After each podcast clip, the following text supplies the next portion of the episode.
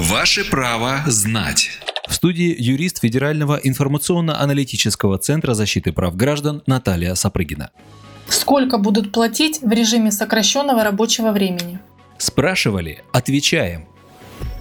В связи с угрозой распространения коронавируса многие работодатели переводят своих сотрудников на удаленку или на неполный рабочий день. Если работодатель вынужден перевести сотрудников на сокращенку, то перед тем, как это сделать, работодатель должен издать приказ, в котором обязан указать причины изменения рабочего режима, наименование структурных подразделений или список работников, для которых предполагается ввести изменения конкретный режим работы, например, неполный рабочий день или неполная рабочая неделя, а также указать период действия вводимого режима. После чего работодатель сообщает работникам о переходе на новый режим и оформляет с каждым из них дополнительное соглашение к трудовым договорам. Кроме того, руководство должно уведомить службу занятости населения о новом режиме работы организации.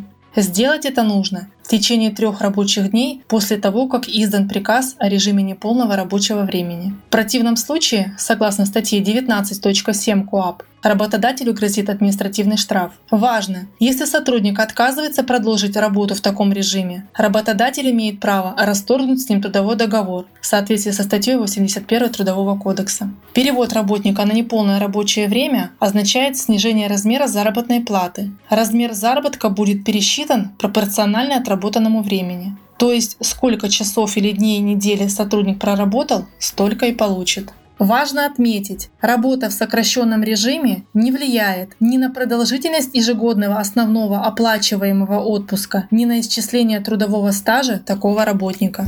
Правовую справку дала юрист Федерального информационно-аналитического центра защиты прав граждан Наталья Сапрыгина. Ваше право знать.